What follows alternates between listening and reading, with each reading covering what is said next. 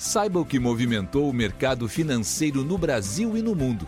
Você está ouvindo o Análise do Dia, um podcast original do Cicred. Olá pessoal, muito obrigado por acompanharem mais um podcast do Cicred.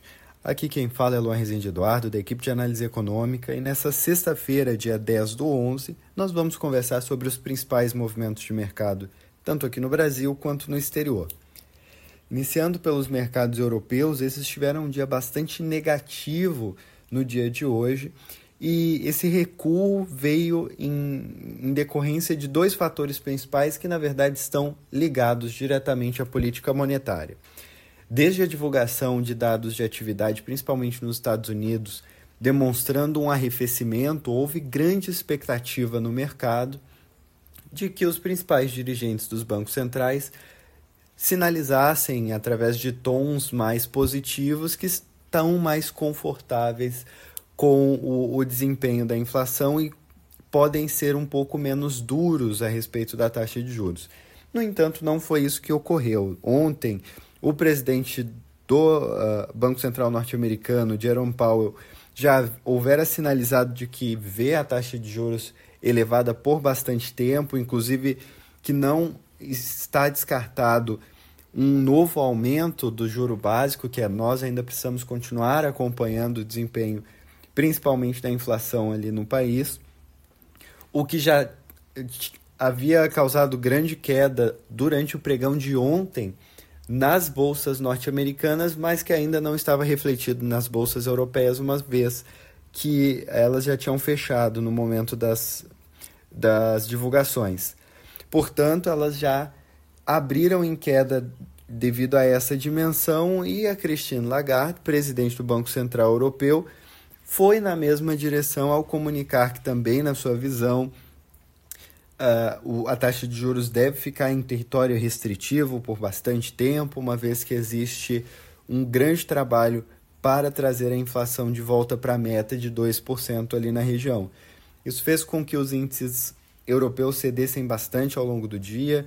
A principal queda ficou no STF, STSE 100 de Londres, que recuou 1,28%, mas outras praças também tiveram uh, quedas significativas, como o CAC 40 em Paris, com uma baixa de 0,96%, e o DAX em Frankfurt, registrando baixa de 0,77%. Nos Estados Unidos, onde o recuo devido à fala do Jerome Powell já havia acontecido no dia de ontem, Nessa sexta houve um desempenho mais misto, com alguma recuperação. Nas taxas de juros, ainda houve elevação, o, T-Note de dois anos subiu a 5,05%, no mais longo prazo o T-Bond de 30 anos avançava a 4,78%, mas o, esse arrefecimento, essa recuperação refletiu-se na Bolsa através de negociações que levaram os índices ao campo positivo principalmente nas empresas relacionadas à tecnologia, o que fez com que o Nasdaq fosse o principal destaque do dia, registrando uma alta de 2,05%. O Dow Jones e o S&P 500 também subiram, cerca de 1% cada um.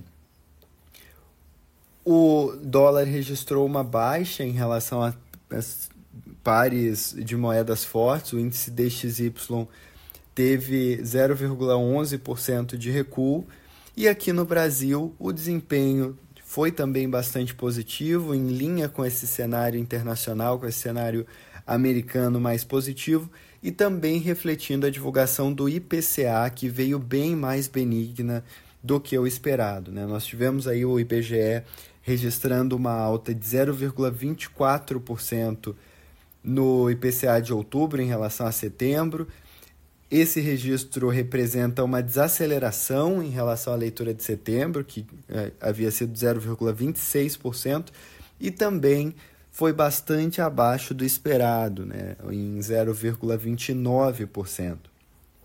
Com essa surpresa positiva, o acumulado de 12 meses volta a cair após quatro meses de elevação e registrou 4,8% agora no mês de outubro contra 5,2% no mês de setembro, fazendo com que a trajetória do acumulado em 12 meses volte na direção da, do centro da meta, né? embora ainda exista algum caminho para se chegar lá. A leitura do, do indicador vista por partes também foi positiva. Nós tivemos como principal contribuição eh, negativa o próprio grupo de monitorados, mas os serviços também teve um tom bastante benigno, uma vez que o registro eh, foi elevado na, no, no indicador como um todo, em 0,59%, mas a maior parte dele foi concentrada em passagens aéreas, fazendo com que a inflação subjacente de serviços tivesse um, um, registrasse uma variação de 0,19%, portanto bastante positivo.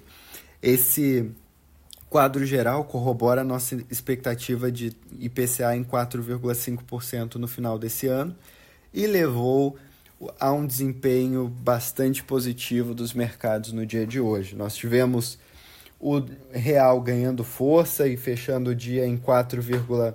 91 uh, reais por dólar. O Ibovespa também bastante positivo, numa alta de 1,29%, e os juros registrando queda significativa na, no, em todos os trechos. Né? O DI para janeiro de 2025, no mais curto prazo, encerrou o dia em 10,73%, contra 10,80% no ajuste dessa quinta-feira, e no mais longo prazo, o DI de janeiro de 29 fechou com uma taxa de 10,99% contra 11,09 no fechamento de ontem. E com isso nós encerramos o podcast de hoje. Desejo a todos um ótimo final de semana. Nos vemos na segunda-feira. Até mais. Você ouviu o Análise do Dia, um podcast original do Cicred. Até a próxima.